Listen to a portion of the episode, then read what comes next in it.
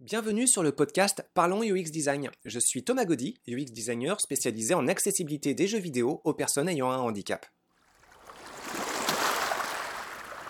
Bonjour tout le monde. Aujourd'hui, pour ce septième podcast, euh, j'aimerais parler un petit peu de mes expériences en éducation et en particulier du principe de discrimination positive.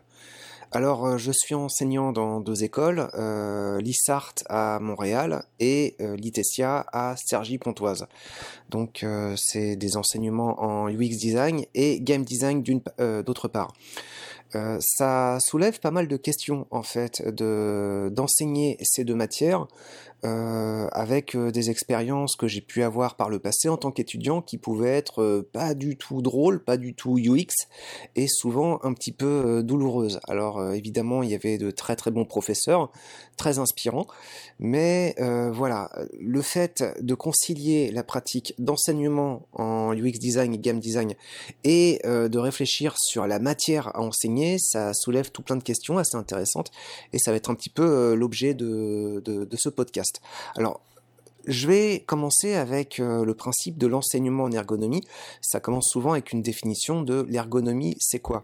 Bah, euh, si on considère une approche darwinienne qui consiste à dire que euh, normalement c'est les gens qui s'adaptent à leur environnement et puis bah, les plus faibles sont écartés.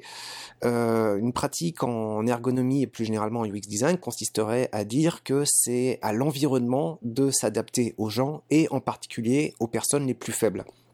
Donc euh, il y a une espèce de renversement de situation et on peut chercher déjà à voir comment ce principe très général d'ergonomie et de UX design peut s'appliquer à l'enseignement. Alors dans l'enseignement, c'est pareil, euh, pour faire de façon très caricaturale, euh, il y a des bons élèves, des euh, élèves qui galèrent un petit peu plus, et donc bah, qu'est-ce qu'on fait? Est-ce que le but c'est de mettre de côté les élèves un petit peu plus en difficulté? Est-ce qu'il s'agit plus précisément d'avoir une conduite impartiale? Équitable et d'appliquer le même traitement pour tous, avec derrière la philosophie que seuls les plus méritants, les plus bosseurs vont réussir à euh, valider les connaissances, et donc sur cette justesse euh, d'équité, de travail, d'investissement qu'on donne aux étudiants, bah, euh, bah voilà, seuls les plus méritants vont survivre en quelque sorte. Sauf que euh, appliquer ça, ça soulève euh, un petit problème. On sait euh, depuis Bourdieu que, enfin on le sait bien avant, mais Bourdieu avait beaucoup insisté là-dessus avec ses ouvrages sur les héritiers, sur la reproduction, que bah on part pas tous avec le même bagage de départ pour réussir dans la vie. Et euh, si on a la chance de faire partie des classes privilégiées, euh, bah on va avoir euh, l'acquisition de codes de conduite, de codes d'apprentissage, l'accès à une culture, des méthodologies, tout, tout un ensemble de connaissances qui vont nous aider à mettre en place les pratiques de travail, les pratiques d'apprentissage pour être plus performants. En d'autres termes, une pratique qui se veut équitable vis-à-vis de l'ensemble des, euh, élèves, en fait, euh, aura surtout comme résultat de privilégier euh, les classes dominantes. Et donc, on se retrouverait avec une pratique contraire à une démarche ergonomique, contraire à une démarche de UX design, c'est-à-dire que bah, finalement, la démarche d'enseignement se révélerait pénalisante pour les élèves les plus en difficulté et il se retrouverait du coup éjecté. Alors euh, évidemment, ça c'est complètement euh, contraire à ce que j'essaye d'enseigner, c'est aussi euh, contraire à un petit peu ce qui fait la mission de Ludociel pour tous. Donc, bah donc ce principe de non-discrimination, bah, si on cherche à l'appliquer, il y a une discrimination. Donc c'est quoi la parade? Alors euh, la parade, franchement, je sais pas. je continue toujours à, chercher en fait, mais euh, j'en viens à considérer que le principe de discrimination positive, euh, quelque part, n'est pas un gros mot et n'est pas forcément mauvais en soi. Quoique ça dépend évidemment de comment on l'applique, et je devrais toujours m'efforcer de manier cette notion de discrimination positive avec beaucoup de pincettes. Alors, je m'explique un peu plus. Euh, c'est l'écoute de Franck Lepage qui m'avait euh, pas mal sensibilisé à la notion de constante macabre, où euh, bah, il y a différents propos à l'éducation et à l'enseignement. mais un de ses propos, c'est d'identifier un tiers d'élite euh, un tiers d'éléments qui vont être dans la norme et un tiers euh, d'éléments qui vont être euh, bah, moins bons et qu'on va pouvoir écarter sur une voie de garage, faire redoubler, mettre en échec en tout cas. Et donc de ce point de vue-là, bah, l'enseignement consisterait surtout à reproduire une classe dominante et puis bah, ça se vérifie assez bien et ça va aussi dans le sens de ce qu'expliquait Bourdieu. Et en tant qu'étudiant, euh, bah, c'est pas pour donner non plus euh, trop d'excuses, parce qu'il y avait évidemment euh, des fois où j'aurais pu travailler un petit peu plus dans mes études, mais je ressentais quand même pas mal cette sensation. Et maintenant que j'ai la chance à mon tour d'être enseignant, j'essaye d'être particulièrement vigilant à me dire que la tentation de départ, c'est de se reposer sur les étudiants les plus, euh, les plus à l'aise avec le cours, les plus à l'aise avec l'apprentissage, et que euh, bah, le tiers euh, un peu plus impertinent, un peu plus relax, bah, celui-ci, la tentation, c'est effectivement de se dire bon bah eux, ça va mal se passer, ils vont pas avoir les compétences, et bah, autant, autant les mettre de côté. Et ça pourrait aller euh, très facilement comme ça, très confortablement pour tout le monde, sauf évidemment pour euh, le tiers perdant de la classe. Mais même eux, finalement, sont déjà euh, vis-à-vis de leur relation avec d'autres enseignants, déjà un peu dans une posture d'échec, et ce sera d'autant plus facile à leur faire passer un échec supplémentaire. Donc euh, la constante macabre, c'est quelque chose de vraiment très intéressant.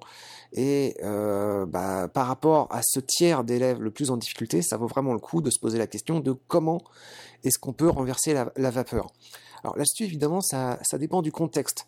Tous les contextes d'apprentissage ne vont pas permettre euh, de, renverser ça.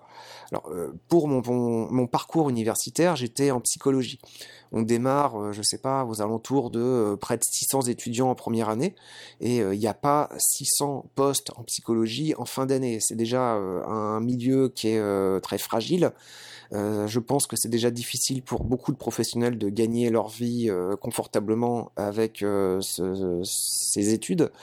Alors évidemment, après, on peut chercher à élargir le champ professionnel pour pouvoir utiliser ces connaissances dans d'autres domaines et puis donc contribuer à créer euh, de nouveaux métiers, de nouveaux emplois, mais ça c'est déjà une démarche un petit peu différente.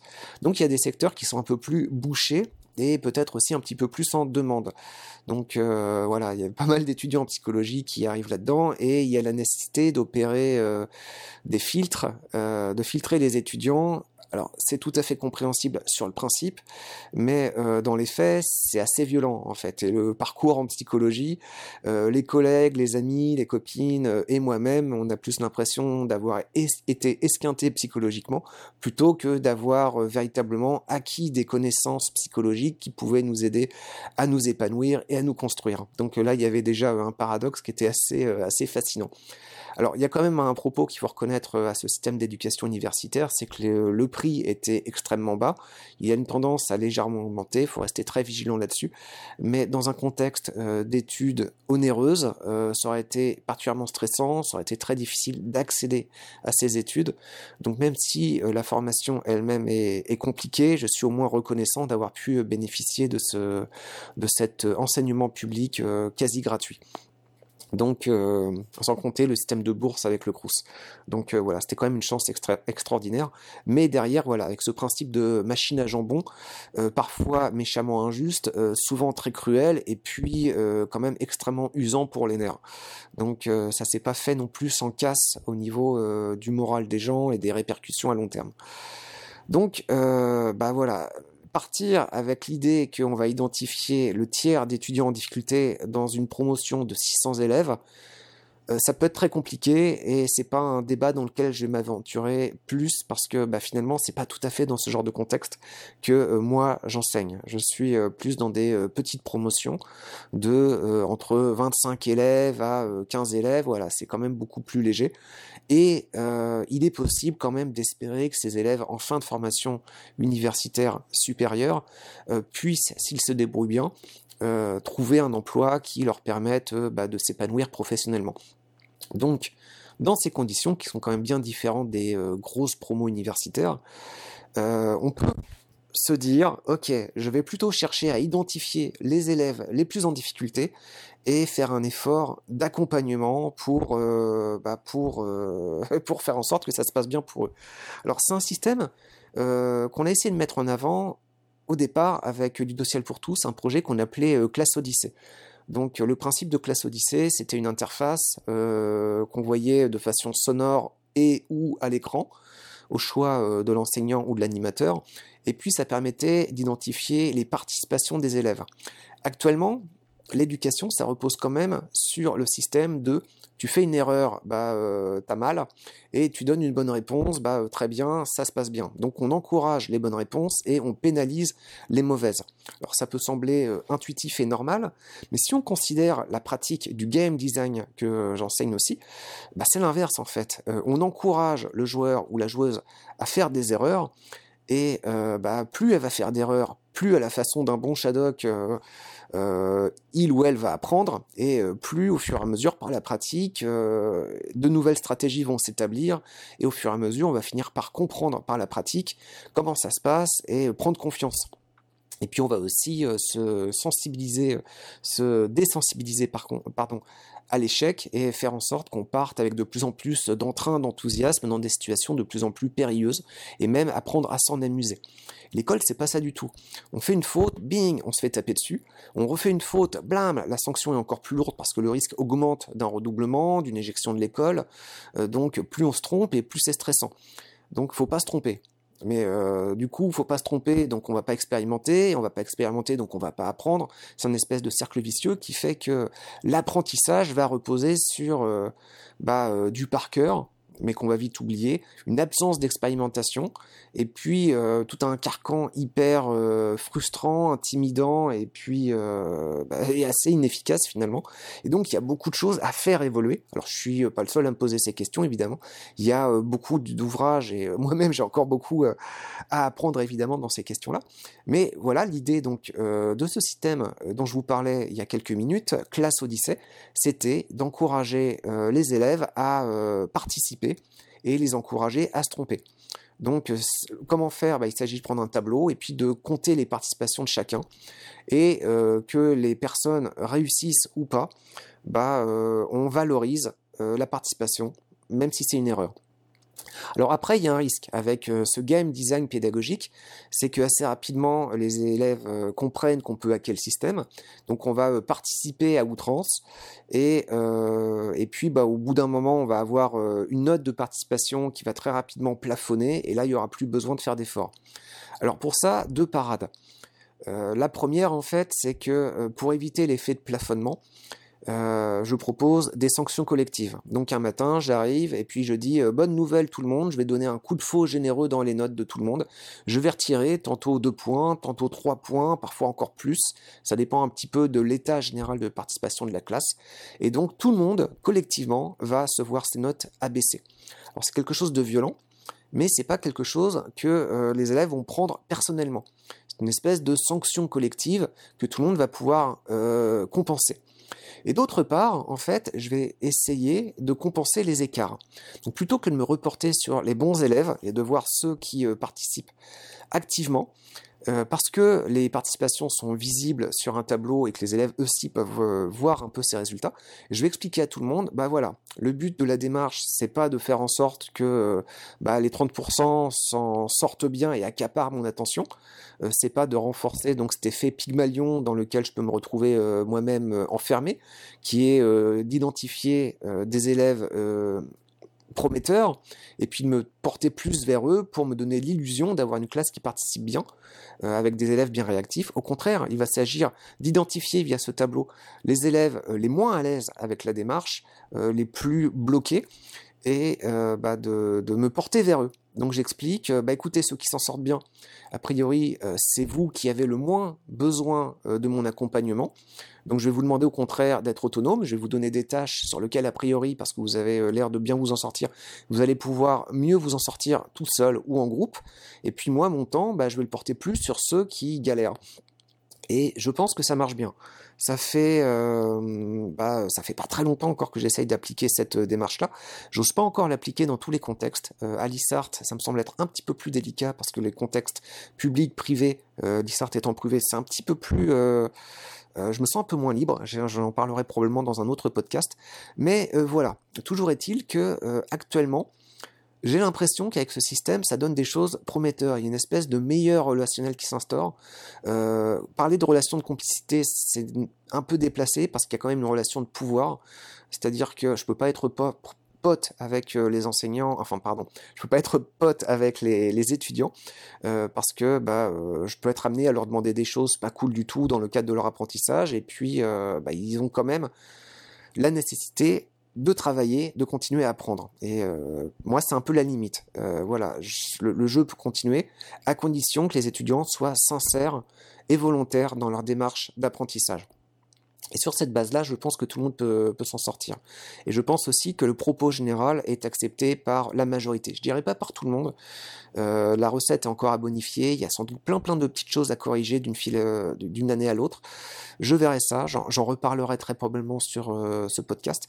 Mais j'ai l'impression que à la base, il y a ce principe de discrimination positive où, bah, de mon point de vue, c'est important d'identifier les étudiants les plus en difficulté, de leur apporter plus de soins, plus d'écoute, plus d'attention, d'être plus tolérant à leurs erreurs, au contraire même de, de les encourager à se tromper plus souvent, euh, d'assouplir les règles avec eux.